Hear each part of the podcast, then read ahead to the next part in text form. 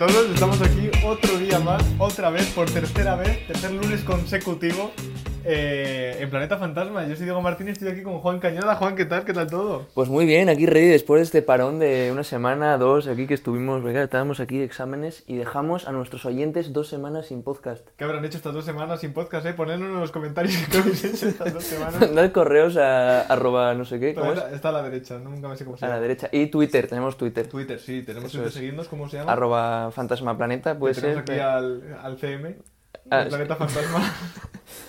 Eh, pues eso, hoy venimos a hablar de... ¡Au! ¡Qué hostia! Eh, hoy, hoy vamos a hablar de, de road movies, de Road Movies. que es un concepto que a mí personalmente me flipa. O sea, es una peli que sucede en... Moviéndose, eh, moviéndose moviendo. en viaje por la carretera. Eh, encima, a mí lo que me gusta mucho de este género es que no es como el resto de géneros, como terror, eh, comedia. Como que dentro de road movies hay, el gen, hay cada género. O sea, dentro de road movies hay comedias road movie, hay Sí. dramas road movie, Sí, sí, sí. hay sobre todo de aventuras, Hay mierdas Road Movies. hay mierdas de road movie. Venga, dilo ya, vas a esperar a que No, salga. no, voy a esperar, voy a esperar. Vale, em, eso, están como las peliculillas de aventuras como Telma y Louise, que es un peliculón, o sea, que es entretenida de cojones. O, o Little Miss Sunshine, que son como Sí. misma, misma vibra de... Little Miss Sunshine es, es ma- maravillosa. Sí, es que son súper divertidas. Es una como- comedia súper agradable, encima de comedia road movie. Claro. Es Peli de viaje, entretenida, divertida. Tiene como un, un subfondo ahí un poco dramático, un poco... Pero... ¿Qué? ¿Me estoy moviendo? Que es que te mueves y luego suenan como cliquidos porque Ah, te mueves joder, y perdón, es, es que me terrible pongo- para... Me pongo nervioso, vale, Ya. me. Eh, eso, sí, Little Miss Sunshine es divertida, es entretenida. Eh, en Thelma y Louise lo mismo. Pero luego también No, hay, yo Thelma y Louise no la he visto, solo sé el final, por los por Simpsons, los Simpsons. eh, los que, Simpsons destripando películas una vez más. pues es chula, es No muy diré por divertida. nada, Eh, no, ¿o sí? no, mejor esta vez no digas, no revientes nada. La gente que se queja, Si tenéis queja, mandad un correo. que él irá directamente a la bandeja de spam. Eh, eso, y luego también hay, mm, hay comedias de road movie, como... No, Little Miss Sunshine es una comedia. Bueno, a ver, es más peli aventurilla, tampoco es comedia de... Yo me reí bastante, joder, con todo lo del abuelo muerto y eso. A O sea ver, que, sí. a ver, suena, si no has visto la película, vela porque... o sea, no me he reído porque se haya muerto el abuelo. Pero sí, sí, es como, es comedia, pero yo lo veo como es una peli de aventurillas. Sí, a ver, toda la road movie tiene Acaban la movida bailando. esa de que van... ¿Eh? Acaban bailando. Eso es bastante de... Uf, es muy buena, pero es, es, es, es un buen final. es muy lo factor. sí, es verdad. Sí, sí.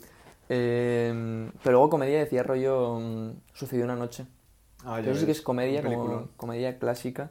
Sí, sí. eh, road movie. De las primeras road movies, no lo sabremos, pues no lo hemos mirado. De las primeras, de las primeras ser. comedias. Bueno, de hecho, comedia, o sea, es como comedia romántica. Es comedia, es romántica, es comedia romántica y es road movie. Tiene todo lo que le esperas de es una todo. película, sí, sí, sí, Es la hostia. de 1935. 35, creo. 35, Es la primera película que ganó los cinco grandes Oscars, de hecho. ya ves. Que son película, director, actor, actriz y guion. Y mejor road movie. Y mejor road movie. Y mejor comedia romántica. Sí, y luego también hay dramones. Suculentos dramas en las road movies. Como cuál. Eh, Inside Llewyn Davis. Que a mí personalmente me parece un peliculón. Venga, dilo tuyo. No, no, nada, nada, yo no digo nada. aburrió, es que es una peli lenta, es que no A ver, es lenta. Es chula. O sea, que es muy- dirigida por los Cohen, entonces... Es buena peli porque está dirigida por los Coen. Vale, pero... No voy a decir nada porque... es Venga, que- dilo, dilo tuyo, A dilo ver, tuyo. no, pero... O sea, los Cohen no suelen ser personas súper activas. ¿Cómo que no? Hostias. Tienen pelis tan entretenidas. La gran siesta... Me pegué una siesta... Bueno, la, la, ¿Cuál es la gran Lebowski. Ah, Eh, la he visto tres veces y puedo... No, no te sabría decir de qué va. Es que no, no, no, sé de qué a va. mí me encanta el Gran Lebowski. Bueno, me me acuerdo- todo lo que hacen los Me Coen. acuerdo del planteamiento que es que, que le meaban la, La la, alfombra alfombra. al dude. Sí.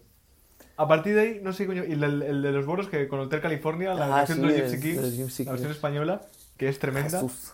Jesús. Esa, la presentación del malo puede ser una de las Sí, mejores de presentaciones del malo que he visto nunca. Sonando Hotel California, Hotel versión... sí, sí. sí. Cuando chupa la bola, uff, es maravillosa. Eh, yo soporteo a los Cohen, me encantan, son de mis directores favoritos. Me gusta todo lo que hacen. Bueno, me gusta Fargo, me gusta. Fargo. todo. Joder, es que, o sea, podría decir que me gusta. ¿Cómo era la nueva esta que sacaron de Netflix? Ah, la de la balada de los tres que la vi cracks. contigo, que eran Sí, cortos. chula. Estaba ¿Me chula. vas a decir que no te gusta... Eh, eh, eh, joder, la de... La de Javier Bardem. Ah, joder, vale, sí. Es un peliculón. ¿Cómo se llama esa película? Eh, La muerte no sé no, qué, No, no, no, eh, no es país para viejos. Eso, no es país para viejos. No Country for Old Men. No Country for No Old Men. Country for Old Men. Eh, aunque, esté, aunque esté Javier Bardem, es una buena película. Ya, la primera película en la que Javier Bardem hace de Javier Bardem y es la hostia. Javier Bardem haciendo de Javier Bardem, siendo Javier Bardem. Oscar a Javier Bardem por, papel de Javier Javier Bardem. Bardem. Que de hecho ganó el Oscar. Bueno, Sí, sí, sí, los sí. Cohen, los Cohen son chulos. Y esa película es la hostia. Encima tiene to- toda la banda sonora porque, claro, es un, es un, un tipo que toca la guitarra. Y entonces, pues son todo canciones. Es Jason Isaacs, que canta de puta madre porque es el que canta. La escena inicial de presentación, que es él cantando, tocando la guitarra en un garito. Ya ves. Y es que es buenísima. Pero está- estás hablando de Inside Joey Jevin. Inside Llewyn Davis. Inside Llewyn Davis, sí. Es Jason Isaacs. Yo no sé, ya te digo, la vi hace un montón de tiempo y si tengo que elegir una road movie, no elegiría Inside Joey. Ya, yo posiblemente tampoco. Y luego hay otro par de dramones que son Nebraska, que a mí me flipa esa película, me encanta, es que es de un, de un padre que tiene demencia y entonces que gana la lotería y es toda la historia de su hijo. Encima es en blanco y negro, es preciosa. Es el padre llevando, o sea, el hijo llevándole ¿Pero de cuándo es? Sea, de los 2000 y poco, yo creo. No sé, a mí me encanta.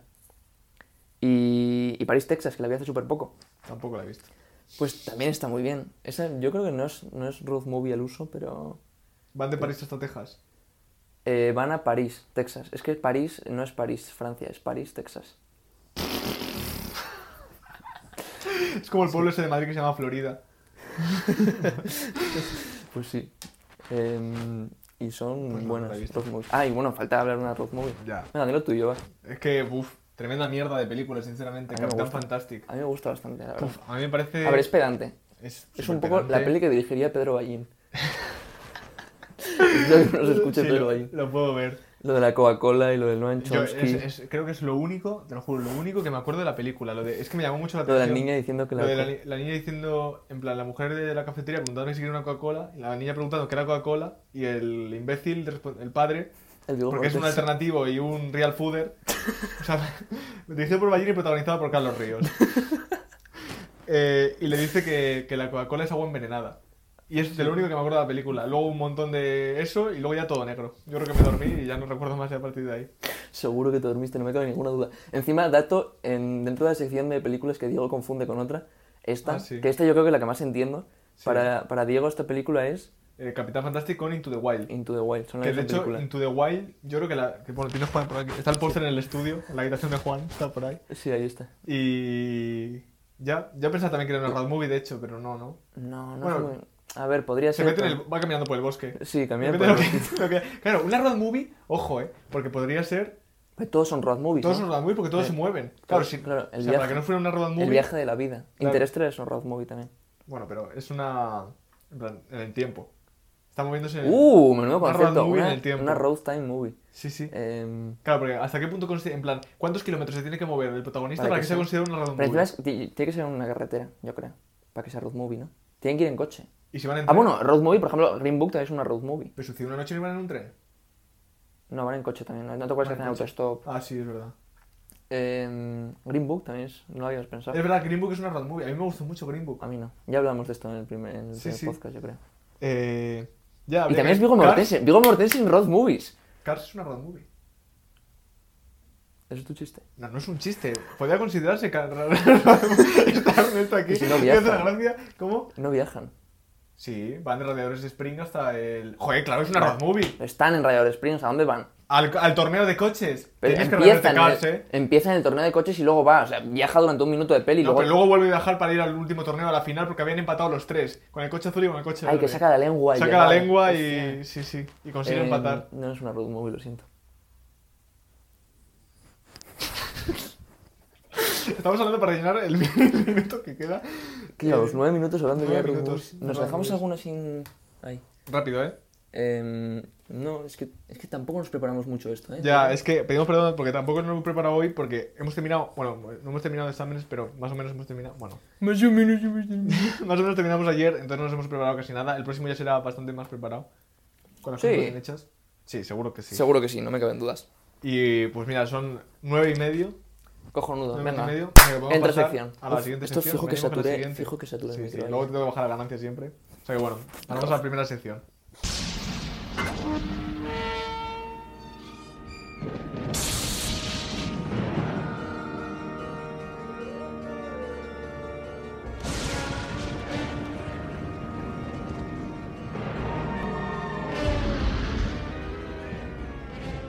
Bienvenidos a la Cripta.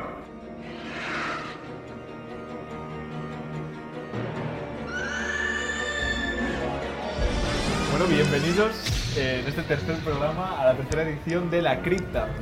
Es mi, mi sección sobre cine de terror, cine fantástico. Hay copia de María Nocturna, a topísimo. Y Está feo. Está un poco feo, sí. Bueno, ¿qué vengo a hablar hoy? Pues vengo a hablar de otra cosa súper típica del cine de terror. Una alarma. Una cosa súper típica del cine de terror eh, que casi se puede considerar eh, más allá de, del primer cine de terror, que fue los cortos de los Lumière en París y en Francia y todo esto, y después del expresionismo alemán, el inicio de- del cine de terror, que es el universo cinematográfico de Universal. Uf, qué lío me he hecho. Monsters University. Eh, Universal. El universo de los monstruos clásicos de Universal. Eh, puede considerarse realmente el primer universo cinematográfico, antes incluso que Marvel. Antes que Marvel. Antes que Marvel, ¿eh? Solo Marvel que no, fue el, no le gusta entonces. Marvel no fue el primer universo cinematográfico. Y sí que puedo sacar apariencias entre Marvel y, No jodas. y el universo cinematográfico. ¿Quién es que- ¿Eh? ¿Quién es Thor? ¿Quién es Thor? No, apariencias en plan en el formato. Como que realmente están. Ah. Cada uno tiene su película separada y luego se van interconectando entre ellos. Eso es un universo cinematográfico, como que todos viven en, el mismo, Pero en en la misma los, realidad. en los Monsters Universal hay primero una película de todos. No, hay, o sea, hay, tienen películas individuales que voy a empezar, bueno, la primera, esto empieza en el 25 y acaba más o menos en el 56. ¿Tanto? Sí, tiene muchos años porque luego, bueno, ya explicaré, se, se les va un poco de madre la cosa. Después de eh, estos monstruos clásicos los coge la Hammer para hacer películas sin licencia. Me explica qué es la Hammer. La Hammer es una productora eh, británica. Eh, para, hacer productas sin- para hacer películas sin licencia en las que intermezcla monstruos, eh, les pasan cosas rarísimas a los monstruos que ya hablaré otro día, porque tiene como tres etapas y luego la última es un reboot que han intentado hacer Universal de la secuela que no ha salido muy bien, como se ha visto con La momia de Tom Cruise o El hombre invisible, que bueno, al final quedó como una película aislada y no dentro del universo. ¿Esa es la de hace un par de años? Sí. Mm. No, la de este año, de hecho. La del hombre invisible. La del año pasado, ¿no? O del año pasado, sí. Mm. Bueno, entonces, todo esto empieza con el fantasma de la ópera, del año 1925. Eh, bueno, todas estas películas realmente son adaptadas a. eh, El original es un libro. Y, uff, el fantasma de la ópera me, me daba mucho cague. En plan, si podéis buscar eh, la imagen del fantasma de la ópera, es eh, tremenda, o sea, Yo no le pongo cara. a mí me acojona, no le pones cara. Esto no, Es que es- no es es- fantasma burlón, ¿no? no, no es un Mm. fantasma burlón precisa. Eh, Bueno, he de decir que la historia del fantasma de la ópera es la chica que está en la ópera y el tío que es el fantasma de la ópera que está enamorada de ella y se, se muerde de celos, entonces, bueno, Oh, wow. Sí, sí, es la típica escena. Luego la siguiente, que es Drácula, de 1931, en el que actúa el maravilloso Bela Lugosi, que mm, tiene un recorrido muy grande en el cine de terror y que ha hecho varias veces de Drácula. Y es de las primeras películas que han existido de Drácula. Después-. Justo antes tuvo Nosferatu, que es de las películas que más se parecen a la novela de Bram Stoker. Pero sí, también es tremenda película. No sé si tienes algo que añadir. Sí, yo si esa la vi. Esa me gustó mucho, la de... La de Drácula. Sí. Pero también, montón- bueno, ya hablarás de eso, pero un montón de remakes, un montón Sí, de... sí, tiene un montón. Bueno, Mm. o sea, si te gustan los monstruos de Universal, eh, empezar a investigar por aquí es tremendo porque es que no tiene fin. O sea, hay una cantidad de películas que te lo puedes pasar pipa. Eh, eh, Es que hay de todo, porque hay dramas, hay terror y hay comedias. O sea, hay un montón de películas de comedia de los monstruos. Eh, bueno, la siguiente es Frankenstein, también de 31, con otra vez el maravilloso Boris, Boris Karloff eh, haciendo de Frankenstein. Que eso Y- también tenemos el póster en la habitación el de al lado del, habitación del estudio. Del estudio, del estudio 2. Eh, sí, sí, a mí es que me, me flipa Frankenstein. Mira que sabes la historia, sabes lo que pasa, eh, Mm. pero es una, una maravilla. Eh, Frankenstein que tiene un montón de remakes con todos, todos sus Que yo me vi el, familiares. de, el mítico de Frankenstein de Mary Shelley. Ah, bueno, sí, sí, pero es- eso yo creo que el no que es aparece el Igor así como... que es el tío... Sí, sí, sí, sí. Esa es buena, a mí me gusta un montón. Bueno, tiene una comedia también que es el jovencito Frankenstein, que si Ah, es que no esa es la que vi, claro. Claro, es de- pero es de Frankenstein. 1970 esa película. Ah, no sí, sé de qué productora es, no sé si es de la Hammer. Pero es una tremenda película que Mm, recomendamos sí, ver sí, a todo el mundo porque es una comedia maravillosa. Eh, después que viene La momia. Bueno, La momia de 32. Yo creo que hay muy poca gente que ha visto esta película, como que realmente no es... Porque no la momia la conoces por las películas de los 80 de El hombre este... El calvo, el que se parece a Vin Diesel. Sí, esa- Ah, esas sí, películas. Pero son de los 80 y pensaba que eran más recientes. Creo que son de los 80, no me... Ah, ya me estoy tirando tripes como la otra vez. pero creo que son de por ahí. Eh, las películas también. Eh, intentaron hacer un reboot de La momia con Tom Cruise hace unos par de años que salió fatal. Pero llegó a salir, yo no la vi. Yo creo que sí. Sí, sí salió, sí, sí salió. Eh, bueno, después de esto tenemos mi película favorita, que es El hombre invisible. Ay, esa no la vi. Eh, que es el director de Frankenstein. Me diste muchísima chapa con esa Sí, peli. sí, para es que que es muy buena película, eh, El hombre invisible, tiene unos efectos maravillosos. Estamos, o sea, recordamos que las películas son de los años 30. Tanto los maquillajes como los efectos son... Es que no puedes dejar de verlo, de verdad. O sea, te engancha. Encima son películas eh, cortas. Sí, eso es, lo, eso es lo que Es, más... es lo mejor, son películas de hora y 10, hora y Me 20, flipa, sí. que te las ves en un, nada, en un ratito, y son películas súper entretenidas, aunque parezcan de... Aunque los espectadores estén diciendo, "Bah, blanco y No, sí, negro, sí. 1930. Yo te son queda una por decir que es mi favorita, que la dirás después. Creo que sí, que- sí, creo que cuál es. Bueno, la siguiente flipa. es la novia de Frankenstein, que es, es el único pariente de Frankenstein que he mencionado, porque hay un montón, pero bueno, es, es el más... que también actúa Boris Karloff, siempre haciendo de, de Frankenstein, y, y nada, nada que añadir, también la película está muy bien. Eh, luego El hombre lobo, sin más, del 35. Y por último, La criatura de la laguna Esa negra, es que es la que creo que esperabas, encanta, sí, sí, del sí. año 36. Esa es muy buena. Que es muy buena, sí. Eh, a mí me, me flipa, la verdad, todo, todo el rollo, todo... Bueno, inspirada, obviamente. Del Toro se basó mucho en, En la forma del la agua. forma- en la criatura de la para hacer la forma del agua. Y es una película, es una película tremenda. Y hasta aquí terminan las películas individuales de los monstruos. Luego hay alguna, como por ejemplo... eh, el Dr. Jekyll y Mr. Hyde, que también es otro ¿Pero es de personaje distinto. Sí, también sale en Universal. Eh, y luego, luego ya se desmadra. A partir del 36 es un cachondeo. Está la mujer invisible, la, La mujer maldición, de la, la maldición de la momia. La novia de la mujer invisible con su sobrino... Sí, sí, es terrible. O sea, la venganza del hombre invisible, la venganza de la momia, la venganza, todos se Ah, vengan. es la de Liam Neeson. Todos se vengan y todos tienen. Bueno, de antes. Todos, todos. no. Todos se vengan y todos tienen familiares. Y fantasmas. También el fantasma de la momia, el fantasma de Frankenstein, la sombra de Frankenstein. O sea, La realmente. sombra de Frankenstein. Sí, sí. Este universo es tremendo para empezar y, y no acabar nunca. Y cuando acabas, tú dices, va, se acabó. Pues no. Literalmente Marvel. Porque, sí, sí, pero todas ellas son maravillosas. Drácula y Frankenstein Civil War.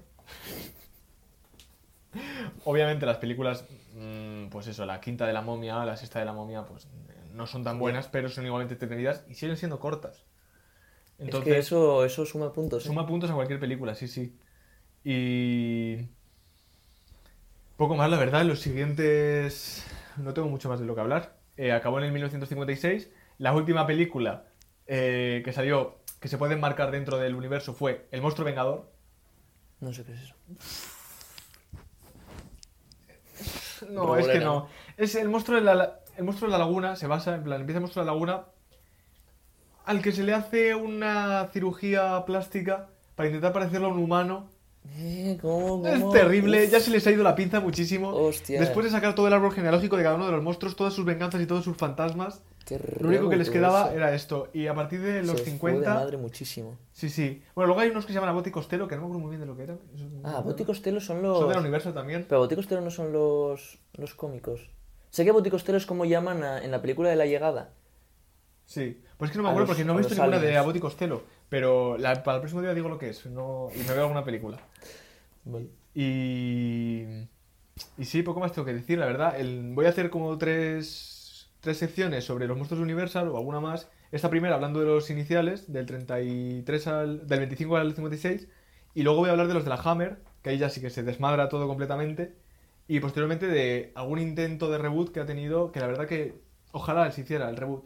Aunque no sé si se podía hacer tan auténtico como antes, porque realmente eran, eran maravillosas las películas. Es que yo creo que un poco la gracia de los monstruos Universal reside en que son de los años 30. Como que es, una, es terror en blanco y negro, todo súper eso. La muestra de la Laguna Negra. Sí, es súper gótico. tío, sí, Sí. como notas obviamente que es un, no son efectos especiales, como un tío con un disfraz Sí, son, puesto. son efectos prácticos, que eso también mola muchísimo. Claro, pero mola que el terror, prácticos. o sea, por ejemplo, en El Hombre Invisible sí que son rollo efectos especiales y tal, pero Sí. mola ver que el monstruo de la Laguna Negra es terror de los años 30 y es un tío con un disfraz de... Sí, sí, sí, sí. Igual que la novia de, Frank, bueno, la novia de Frankenstein con todo el pelo. Es Mm. maravilloso verlo. Recomiendo a todo el mundo eh, empezar por ahí, ver todas y. Uff, son maravillosas. Es que de verdad me encantan las películas de, de terror de la Universal. Es que Creo que se ha notado. Se notó. Eh, y bueno, pues yo creo que esto es todo por hoy. Espero que no haya sido muy coñazo. Que os hayáis enterado de algo. aparte de decir una ristra de películas. Y pues vamos a pasar a la siguiente sección. sección que. Bueno, que aquí entra.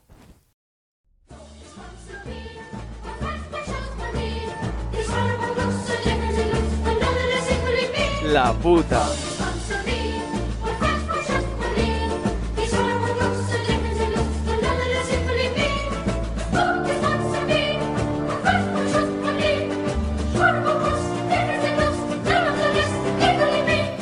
Tal? Bienvenidos a la puta sección de, de animación. Eh, un día más, igual que. Eh, igual que en, la, que en el anterior podcast, eh, tenía algunas ideas guays de cosas de las que hablar. Lo que pasa es que me quiero ver un par de pelis todavía para, para poder hablar bien de ellas. Entonces, pues voy a hacer como el otro día, que es ir a lo fácil y recomendar una serie. La otra vez fue Love and Robots. Y esta vez voy a hablar de una serie que a mí me gustó muchísimo, me pegó muy fuerte en cuarentena, porque encima la vi en cuarentena, a ti te di un montón la chapa con ella, Pues ya ves. eh, que es Boyack Horseman, que es la peli del caballito de Netflix. Me hacía mucha gracia porque literalmente tu, tu estado de ánimo en la cuarentena dependía únicamente, exclusivamente, 100% fundamentalmente y exclusivamente de Voy a de Boyack Horseman, porque encima, claro, como que fui un poco nací viéndola y me la vi rollo, todos los días después de comer, tres capítulos, como súper, en plan, eso, pasé mi cuarentena en Boyack Horseman. Eh, entonces eso, como que es, tú ves una peli, o sea, ves una serie en Netflix de dibujos animados sobre un, un caballo que es alcohólico y dices tú, hostia, esto va a ser Ricky Morty, esto va a ser Padre de Familia, esto va a ser American Dad, esto va a ser una comedia de la hostia. Y encima es que tiene, tiene comedia, como que es, es una serie que tiene, tiene personajes que son cómicos, tiene escenas cómicas, es todo súper caótico, súper absurdo. Uno, hay cinco personajes principales que son pues Boyac, el caballo, luego está el perro. O sea, Boyac, bueno, voy a explicar un poco porque no puse nada de contexto. Es una serie sobre, sobre un caballo que era que era una estrella en los 90 de, de, de Hollywood. Pero es de dibujos animados, ¿no? Sí, sí, es todo dibujos. Vale, vale. Hombre, estaría feo. Ya. Está- estamos- Bueno, yo por si acaso. Estamos en la puta. Em, claro, es un caballo de dibujos animados que, que era una estrella de Hollywood en los 90 porque hacía una serie y entonces como que luego pues decayó y se hizo pues alcohólico y tiene depresión y la de Dios. Y luego está, em, pues hay otro que es el perro, Mr. Peanut Butter. Perdón. Está dando vuelta otra vez, Me vamos. estoy moviendo. Eh, eso, Mr. Peanut Butter, que es otro personaje secundario. Luego está Todd, que, mm, que es un chico adolescente que se queda en casa de Boyack. Y, y luego otros dos personajes. Bueno, tampoco quiero dar la chapa sobre eso. El caso es que hay dos o tres personajes que son muy graciosos, que se meten en situaciones cómicas y absurdas y demás. Y consigues, como que todos los capítulos tienen su parte cómica, tienen su parte graciosa. Pero luego hay un trasfondo que no es. O sea, como que. El mítico meme de. Escribí otro día uno que el mítico meme que se puso de moda hace poco de. Como una imagen y una llave poniéndote esto. Sí. Pues era como. Jaja, qué gracioso. Y luego la siguiente parte era el sticker del tío súper rayado y súper. Ah, ya, ya, ya. En, ya, sí, en sí. la mierda. Porque claro, empiezas a ver y dices, ah, mira, qué gracioso el caballito. Pero luego. eh, Es que hay es- dos capítulos, no pasé de ahí. Claro, es que en la primera temporada empiezas a ver y... También entiendo que hay mucha gente que no le guste porque tienes que pillarla. Como que Ya. no es típica serie que... La no es verdad que como me, los espera- Simpsons, ¿sabes? esperaba un Ricky Morty. Claro, es que todo el mundo se espera un Ricky Morty. Situaciones graciosas. Entonces el problema es que igual objetivamente no es tan gracioso como Ricky Morty, no es, no te lo pasas tan bien viendo el capítulo. Eh, entonces, si te vas esperando eso y te ves un par de capítulos y no te hace gracia, la dejas. Y es que es normal, porque no... Pero claro, luego te pones, sigues viéndola, te das cuenta de que no es solo gracioso, como que tiene, tiene mucho trasfondo, tiene mucha historia, y luego empieza a tocar como temas de eso, de depresión, ansiedad, como un montón de, de movidas. Y, y claro, durante toda la serie, son seis temporadas, está acabada, por cierto, cosa que a mí Eso está muy bien en la eso serie, está muy bien, sí. yo siempre espero que se acaben las series para empezar a verlas. Y esta se acabó en enero del año pasado. Eh, y eso, durante las seis temporadas consiguen tener, eh, o sea, hacen súper bien mezclar lo dramático con lo cómico. O sea, consiguen eh, que en todos los capítulos hay una parte, porque claro, encima, como cada personaje tiene su historia paralela, como que el mismo capítulo te cuentan cinco o seis historias que luego se interrelacionan, entonces te lo consigues pasar bien viendo, viendo la cosa graciosa que le pasan a los personajes, pero luego vas siguiendo la historia de fondo, súper dramática, súper, eso, todos los personajes con, con- con depresión, con ansiedad, por eso te- yo estaba... O sea, te pega la hostia emocional. Yo creo que es, que es una serie para ponerte mal, ¿eh? Sí, es una serie mucho más profunda e intensa. O sea, no es una serie de tuve un día regulero, voy a ponerme algo mientras ceno. No. Ya, sí, sí. que pero- muchas veces es lo que buscas. Ya, la co- yo es por eso que no me acaban de gustar así las series esas tan que te dan altibajos. Como que me pongo una serie Claro. porque quiero estar en un estado de ánimo O sea, determinado. bueno, Boyac no te da altibajos, solo te da bajos. Joder, pero si tiene comedia. Claro, o sea, no es que hay una parte de la serie que sea comedia y otra drama, sino que tiene un trasfondo súper dramático. Bueno, tampoco súper dramático de trágico, pero eso, profundo. Digamos que tiene un, un trasfondo profundo, pero luego consiguen, consiguen. Hacen un montón de juegos de palabras, de gags, como que es típica serie que tiene cosas graciosas. Y. mm, Y todos los personajes, me gusta mucho el desarrollo de todos los personajes, como que consigues de esos, luego hay un montón de secundarios, pero de esos cinco principales consigues saber todo lo que les va pasando, te dan un montón de background, conoces a todas las familias durante la serie, de todos los personajes, Ya consigues su pasado, su historia, ¿Cuántas temporadas tiene? seis temporadas. Y encima los capítulos son de 20 minutos. Eso mola porque realmente sí que al final de la serie has visto que has conocido Claro. a todo, que como Sí, que sí, te sientes parte de la serie. bien. Tiene un final de serie que es acojonante, es increíble, es buenísimo. Pues no voy a contar. Em, tiene eso, el penúltimo capítulo de la serie es una puta obra maestra de capítulo, es buenísimo. Lo nominaron al Emmy, aunque no lo ganó, porque lo ganó uno de Ricky Martin, que es una mierda. Uno de Ricky Morty. Sí, el del tanque de ácido. La verdad que Ricky Morty tampoco. Veo algún capítulo así de vez en cuando. Bah, Ricky Morty estaba muy bien las primeras temporadas. Joder, perdón. Te voy a poner en una silla fija, coño. Estoy dando vueltas, parece un tío vivo. Em, bueno, eso, y que... no sé qué estaba diciendo. Ah, eso, que tiene, tiene tres o cuatro capítulos que artísticamente son muy buenos. Por ejemplo, otra cosa que tiene es que la animación es una animación muy para adultos. No, no sé, no sé en qué, en qué lo, lo veo. ¿Es la productora de Ricky Morty?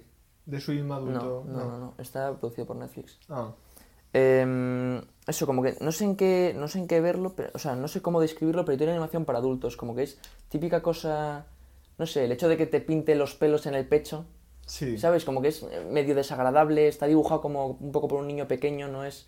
Mm, ¿sabes? Sí, entiendo la... Entonces, eso tiene un toque como que es, es el... Un poco grotesco incluso a veces, ¿no? Claro, claro, es el... Y el hecho de que mezcle humanos con animales todo el rato, Ya. ¿sabes? Y que eso, y que sea todo bastante sexualizado y bastante tratando temas súper de adultos. Sí.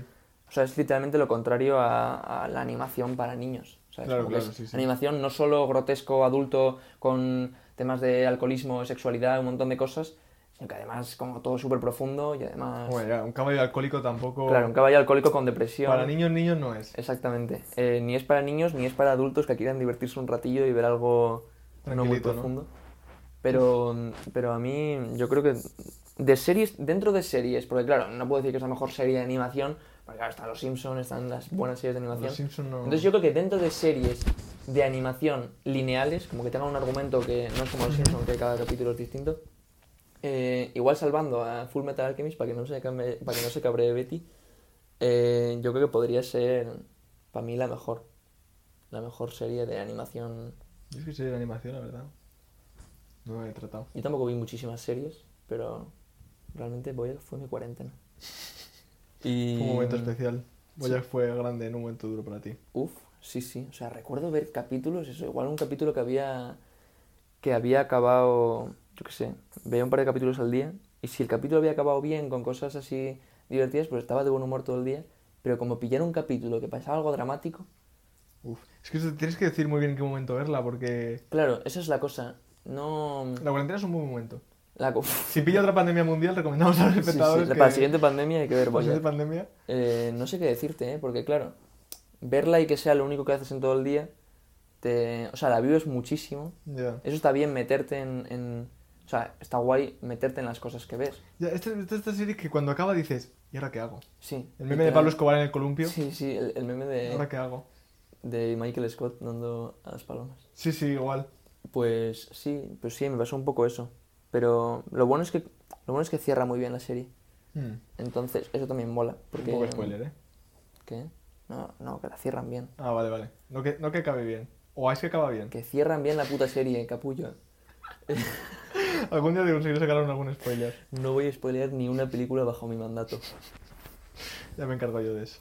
Em, y no tengo mucho más que decir, la verdad. Está en Di- tiempo. diría que recomiendo la serie, No jodas. ¿Cuál es? Pero no sé si la recomiendo. Recomiendo que si te pones a Joder, no verla- jodas, Juan, tiraste de minutos hablando de Voy a Holmes. Hombre, claro que la recomiendo, no pero no, jodas. no es típica peli que digo. No es, o sea, por ejemplo, la de la, semana pasada, bueno, la de hace dos semanas, la de Love and Robots, digo, la recomiendo porque hay que darle un chance. Hay que. Si todas tus series son iguales, son súper tristes, melancólicas, dramáticas. Pero si no es. Joder, no, no Estás a punto de tirarte por el balcón, macho. O sea, No jodas, pero si la de, Lo- la, la de and hostia, Robots. los de los robots también tiene ¿Cómo eso triste? Pero son cinco minutos, no te da tiempo para ponerte triste. Que no, try me. No, eh, Black Horseman te recomiendo que te pongas un par de capítulos y que si te gusta sigas viendo. Y que si no, hagas como Diego y digas... No. No. Eh, y esto es todo, así que pasamos con la última sección del día.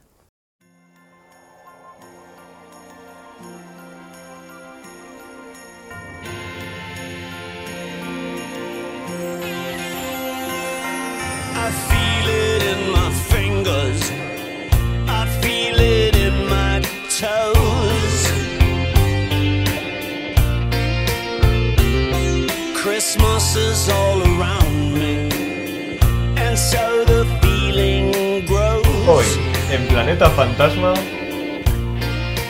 Ernesto Hidalgo. Buenas tardes. ¿Qué tal esto? ¿Qué tal? ¿Qué ¿Qué tal? Muy bien, oye, eh, muy agradecido por poder venir aquí. Una vez he solucionado mis rencillas con Diego. Después del único correo que recibió Planeta Fantasma, Que pedimos de verdad escribirnos correos, por favor. ha venido de invitado Ernesto Hidalgo. Está bien, la verdad, soy fiel seguidor del programa religiosamente todos los lunes.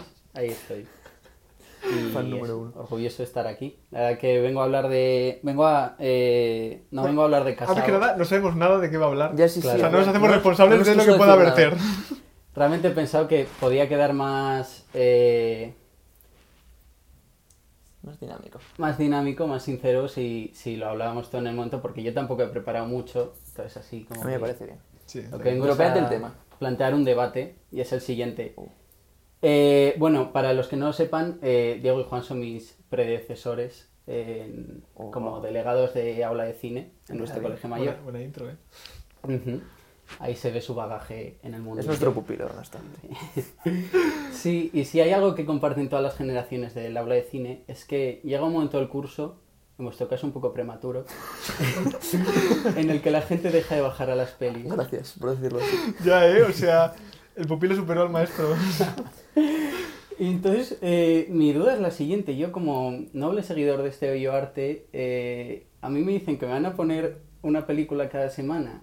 Y no solo una cualquiera, una que ha pasado un filtro y de gente que se supone que sabe un poco. Y me garantizan que me va a aportar algo. Yo no me lo pensaría dos veces. Yo bajaría a todas y cada una de las pelis. Además es totalmente gratis. Entonces, ¿Qué hace mal el aula? Igual peca de ambiciosa o de poco accesible y en general, para extrapolarlo un poco y que todo el mundo, los oyentes, se puedan ver reflejados. ¿Es el comunicador de cine demasiado snob a la hora de acercar En a, de acercar a la gente. claro, a los plebeyos que no se sientan en su cerebro eh, eh, las películas? ¿Sabes? Porque igual hay un término medio entre Marvel y Tarkovsky que... Me parece, me parece Es- es muy, un- muy interesante. Es buen ¿eh? debate. O sea, sí, una sí. mierda. Yo creo que habría que distinguir un poco también eh, el hecho de que, como que ese mismo debate se puede extrapolar a eres, tienes 20 años y eres el delegado de un colegio mayor de cine o eres el encargado de hacer la programación de la Cineteca de Madrid. Claro. ¿Sabes? La cosa es, yo creo que entra también el, el hecho de, imagínate, eh, tienes 18 años, llegas a un colegio mayor y te presentan 5, 6 aulas que te interesan. Igual tienes que, ¿sabes? Como que yo creo que es interesante también nuestra posición porque nosotros nos vimos en la cosa de, hostia, ¿qué peli pongo esta semana? Tiene que ser interesante, tiene que gustarle a todo el mundo, a ver quién baja, quién no baja y que luego no baja a nadie. Eh, y claro, te hace pensar, ¿es porque escogí mal la película? ¿O es porque realmente pusiera lo que pusiera no iba a bajar nadie? Claro. Em, bueno, no, no sé qué vas a decir. No, no, sí, eso, y que yo creo que pasa un poco en todas las esferas del cine, que al final es un poco un iceberg o una cebolla, entonces hay una capa a la que puede acceder todo el mundo y luego hay capas inferiores que cómo le haces llegar a la gente ciertas películas. O- Claro, no, o sea, no puedes empezar presentándole a la gente una película de Tarkovsky. Claro. Como que, bueno, ni siquiera yo me la trago. o sea, realmente. Nadie se atrapa. eh, pf, sí, claro. O sea, Hombre, es que lo difícil, por una parte es difícil encontrar un, un género o una película que le pueda gustar a mucha gente, pero también hay que pensar, no, como que también está, eres el delegado de habla de cine, quieres intentar poner algo como novedoso, no, no la peli mainstream que puedes ver en tu habitación sin más. Entonces, tienes que encontrar el balance perfecto entre, me gustaría poner una película que aporte algo nuevo a la gente, como que no sea muy conocida y que pueda como generar un cierto interés en, ah, mira esto, tal, y que, pero que también no, no, no, no piensa la gente, joder, qué aburrida, ¿sabes? Porque si dices, voy a poner la nueva película rusa de no sé qué, su puta madre, pues igual dices, qué interesante, te sientes en, tu cerebro, es la hostia, pero luego va a ser aburrida. Entonces, claro, ¿dónde está el... sí, el- sí. Influye el, el- Pues una película en blanco y negro siempre le va a parecer a la gente mucho más aburrida Sí, que una en sí, color. yo eso es algo que no me... También son, son prejuicios, pero yo, por ejemplo, lo vi con los monstruos de Universal. Son películas súper entretenidas que no te, va- no te aburren. Claro, eh, Pero- y, y lo antigua que sea, incluso aunque no sea en blanco y negro, como Sí, decir, una peli del siglo pasado. Totalmente, hay mucho estigma de pelis Claro. que con que se hagan un poco peor o tengan un grano un poco más gordo. Sí, y la ya. gente ya piensa Claro, que es aburrido por ser en blanco y negro o por ser antiguo, cuando realmente, o sea, justamente las películas, es que igual es por el cine comercial de ahora, como que ahora en la industria del cine, Hostia, a entrar en Juan. debate. No, pero realmente la industria del cine de, de- de los años 80 para acá, como que es el cine, es ir a ver Star Wars, es entretenido, como que si te vas a los años 50 o los años 40, hay películas que son súper entretenidas, pero no es el mismo tipo de industria, supongo, pero sí es como que son películas hasta más cortas, películas de una hora y media, películas que sabes que van a entretener También había mucha menos producción, o sea, eran Claro. pelis Mm. contadas, entonces Claro. No había cabida para que hubiese cine palomitero y cine complejo, era cine. Claro, sí, sí. Que además Y- que, joder, películas como El apartamento sucedió una noche Mm. en su momento fueron tremendas. Claro. Y... Pero son pelis que no es que ahora las veas y no te entretengan, sino que ahora con el, no sé, como que supongo que cambió todo el, lo que es el ocio del cine y tal y cual, como que estando, o sea, sueno súper a boomer, No, no, sí, totalmente. O sea, te huele... Pero, pero es que estando en Netflix como que tienes Netflix con, con un catálogo de la hostia que todos los días salen un montón de cosas nuevas que es literalmente lo fácil, es coger tu móvil y mientras desayunas ponerte la... Que pusieron un botón, tío, pusieron un botón en Netflix ahora nuevo que es reproducir cualquier cosa, que no tienes ni que entrar ¿Qué dentro de... Sí, en plan... Hostia, qué guay, ¿no? en el- Aleatorio, Pero ¿cómo que qué guay, por favor? Juan, tío, dúchate, o Es sea... consumir por consumir. Tío, no, o sea, ya, pero que- yo qué sé, o sea, la típica de no sé qué película ver... Encima Netflix tampoco te... Joder, Netflix yo creo que ha hecho bastante también por, por acercar ese tipo de cine a la gente. Como que hay un montón Ah, de pero es que son cosas distintas. O sea, una cosa es, obviamente, no, no se puede demonizar a Netflix porque Netflix está haciendo muchísimo por el cine. No en cuanto a que, joder, pues Scorsese. Scorsese, le- le- le- Netflix le dio una millonada de, de- Como que le produjo la peli que quería hacer. Y Netflix está, está produciendo pelis de gente pequeña, como que está haciendo cosas muy bien. Pero yo a lo que voy es el hecho de cómo cambia la cosa de ahora coges y dices... Hay un catálogo de millones y millones de cosas y tienes un botón de reproducir lo que sea. Sí, además Netflix es un poco más, me imagino más rollo skater eh, y filming es como el, el francés con su boina y sus gafas de Sí, culo sí. de botella. Pero Incluso en filming hay cosas bastante entretenidas. Sí, pero Filmin no ha sabido acercarse a... No, Pasa. y, y también yo creo que hay ciertos críticos o comunicadores que tampoco les interesa mucho. Yo creo que sí se sienten importantes eh, consumiendo un contenido eh, poco accesible y no creo que se esfuercen en crear un clima acogedor Claro, yo- para invitar a gente. No creo que tengan el mismo objetivo Netflix y filming. No, por supuesto. Incluso Flixolé, por ejemplo, que es la que te decía antes, que es la española, que es todo cine, cine español, cine antiguo, cine kinky y demás. Como que es el paso siguiente a filming. Yo creo no creo que tengan el mismo objetivo en cuanto a... O sea, obviamente, pues, si, si eres crítico de cine o si tal, no sé, como... El hecho de Netflix tiene una industria mayor, llega a mucha más gente, es que está de moda, Netflix es todo. Eh, pero no, yo creo que no se solapan, como que te puede gustar cosas de Netflix y te puede gustar cosas de filming y no tienes por qué ser pedante por ver pelis en filming, yo creo. No sé, la cosa supongo será acercarlo a la gente, ¿no? ¿Cómo hacer para que, para que se pueda acercar más a la... ¿Pero tú crees que es el objetivo de filming? Conseguir, como, bueno, igual, o sea, obviamente si eres... Filmin joder, yo me acuerdo de un montón de películas que realmente son súper difíciles de encontrar. Incluso, imagínate, vamos a ponerlos en modo legal. plan, que, realmente, eh, realmente quieres, como, joder, toda la peña esta que le gusta el tipo de cine, que realmente va al videoclub y se pilla las películas. Son incluso difíciles de encontrar. O sea, realmente, Filmin, cogiéndolas, restaurándolas. Y Ah, bueno, tú poner- dices que filming lo hace muy bien llegando de pelis que no son accesibles a la gente. Claro. Vale, vale, pensaba que decías como que intenta llegar a todo el público. No, no, no. Claro, sí, eso sí. Como que por eso digo que sí, yo creo que son cosas distintas. No, sí, lle- llega, hace llegar muy buen contenido a mucha gente, pero también es gente que, en la que en algún momento ha nacido Claro. ese interés. Claro, son ¿sabes? perfiles distintos. Son tíos con boina que están haciendo que están haciendo cola en la filmoteca para coger la entrada. Sí, la pero a- alguien que va al cine a ver Marvel solo, pues siempre va a ser difícil. eh, Incluso yo creo que ese paso ya está por debajo de la persona que se sienta en... O sea, que es literalmente toda la población. Todos lo hacemos, coger Netflix. O sea, ese está como el paso siguiente a ir al cine a ver Marvel.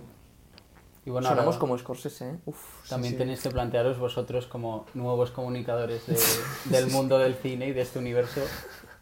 ¿Qué Ahora que contenido nos queréis escucha hacer llegar a la gente? Claro. ¿Cómo de accesibles queréis ser? ¿Cómo den cuenta Wow, que pero ¿de tener qué vas? a- Que nos escuchan 10 personas. Claro, no, no, pero, o sea, yo entiendo la, la movida que dice. En plan, es súper difícil hacer algo que tú piensas que sabes, hacerlo accesible a todo el mundo. No sé si me explico. Pero yo, a ver, ahí entra el canal de accesibilidad, como que si lo dices por el podcast, no, o sea, No, joder, el podcast no por la forma de hablar, de lo que decimos. ya, pero quiero decir, son cosas distintas. El hecho de cómo, cómo consigues hacer accesible pelis poco accesibles a la gente que te escucha Hombre, ya es distinto. o cómo consigues tú llegar a más gente. La ¿Sabes? gente que nos esté escuchando puede ver un chupito cada vez digamos accesible. puede ser un juego divertido. No está fomentando el alcohol. Un día. Una vez más. Pero sí, sí, eh, es una buena pregunta. Hacer el... Ya, yo no lo había pensado, la verdad. Como que hablamos de cosas... Bueno, tú sí, tú sí que ¿Tú, haces qué eso haces- más. tú- tú como delegado de este año, que te has visto la, la circunstancia esa de hacer como intentar que la gente baje, ¿cómo lo has visto? ¿Cómo lo has conseguido? ¿Cómo lo has Claro, es como encontrar el término medio entre eso, películas que no haya visto demasiada gente, pero a la vez que puede disfrutar toda persona que baje. ¿Cuál es tu no cine de verano? ¿Mm? ¿Cuál es tu cine de verano. En cine de verano tendría que hacer memoria, la verdad. Sí que puse la de Isla de Perros. Mm, De Wes Anderson siempre es una buena carta a la que recurrir. Es una buena por ejemplo, es un buen editor por el que empezar. Sí, es verdad. Y encima, siendo cine de verano, como peli chill para empezar el curso... Claro, claro, porque siempre luego varía y depende Claro. del ciclo que hagas, pues pones unas Claro, pelis claro. u otras. También pusimos esta de la chica, El sueño de Alexandria. Ah, la de The Fall. Sí, de Fall, preciosa, muy recomendable, sobre todo eso a nivel visual es un gustazo de Mm. peli. Me parecen buenas películas elegidas para empezar. Sí. Y sin embargo, a medida que iba pasando el curso, Claro. aminoraba el número Pero entran de... más factores ahí, yo creo. O sea, Ya, sí, es eso. no es siempre... O sea, no es porque sean peores pelis las que pones más adelante, sino yo creo por el interés de la gente de... Yo pienso, no sé. Igual... Sí, pero también, por ejemplo, hicimos un ciclo de el montaje en el cine.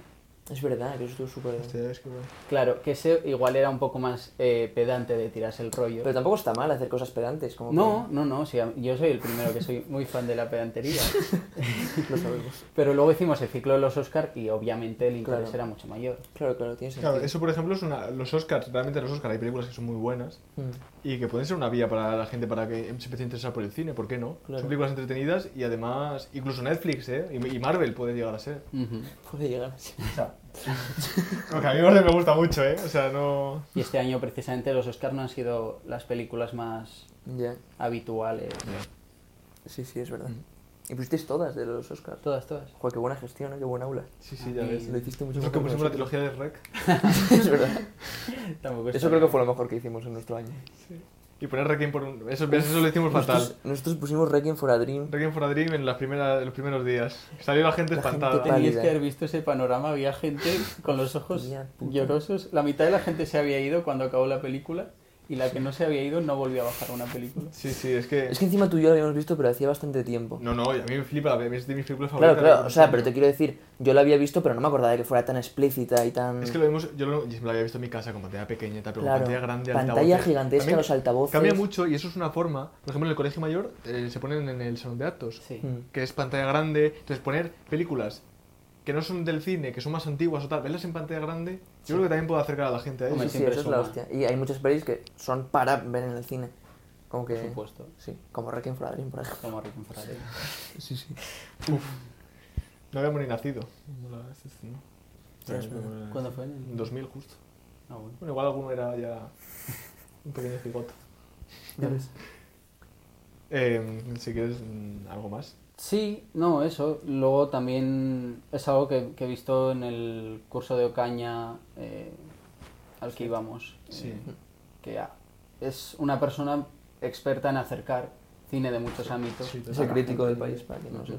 Sí, sí. Es. Y se lo, da- lo hacía muy bien. Lo hace muy bien. O sea, literalmente aprendimos sobre eh, realismo poético francés. Cosas pedantes. Si hay algo Claro. que O sea, es, es un, eso es un crítico de cine dando clase a chavales de 20 años sobre cine pedante y es que lo hace bien. y lo hace bien, y gente que nunca ha visto realismo poético francés se interesa, Se interesa. porque te selecciona los... Sí. Yo estoy de acuerdo en que, lo he dicho siempre, si algo hace que tú te intereses por algo, es ver a la persona que habla apasionada por el tema. Alex G. O Calvo. sea, Alex G. Calvo, por ejemplo, Alex Javier Ocaña, el, el mejor de estos. el de Sensacine, son Sí. excelentes comunicadores, o sea, es impresionante. Y esa es la conclusión a la que llega, que un comunicador no solo tiene que transmitir eh, buen contenido, sino también hacerlo eh, deseable para Claro, el sí, sí. oyente. Como ¿Y que a ti Carlos, te interesa? Carlos Boyero. Podríamos estar un podcast entero. Es que Carlos, o sea, es, es la antítesis de todo esto. O sea, Es Carlos terrible. Boyero, pues sabrá mucho de cine, sabrá mucho de crítica, pero de acercarse a la gente tiene cero. Es- es no, que no encima se baja de su pedestal. Es un faltón encima. Puedes me- mete mierda, Sí, mete, sí, mete. mete. Sí, sí, cabrón. Cabrón. Es terrible, sí. Sí, sí. Y bueno, ese era el debate que quería plantear. Supongo que nuestros oyentes tendrán también su opinión. Que nos la pongan. En. Twitter o en el correo. Y no quería... Está a la derecha.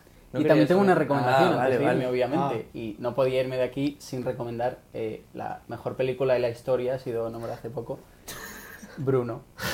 Eh, 2009, Sacha Baron Cohen como protagonista. Y obviamente es una peli maravillosa, me la he visto yo creo que más de 60 veces, sin exagerar. Y la gracia de esta película es que la única persona que sabe que es una película es el protagonista. Y las escenas se graban en vivo y en directo con gente aleatoria.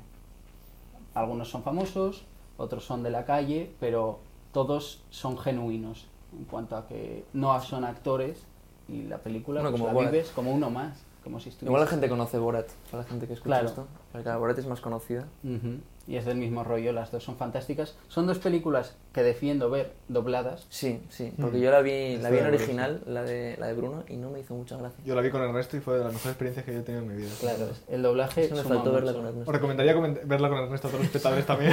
Escribirnos a, cor- a comunicación y eh, os plantamos una cita con Ernesto para ver Bruno. Sí, claro, me sé los diálogos de memoria. es algo que pasa poco, lo de que el doblaje aporte Sí, sí, en castellano, un poco rollo los Simpsons. Los Simpsons, efectivamente.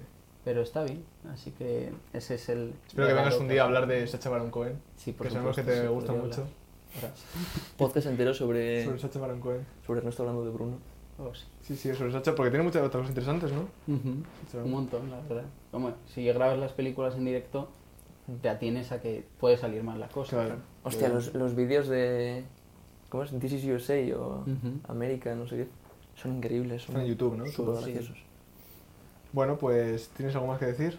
Yo creo que eso es todo, la verdad. Espero que la gente haya disfrutado de, de mi sección, que no he traído ni apuntes ni me he puesto a hablar de casaos, pero.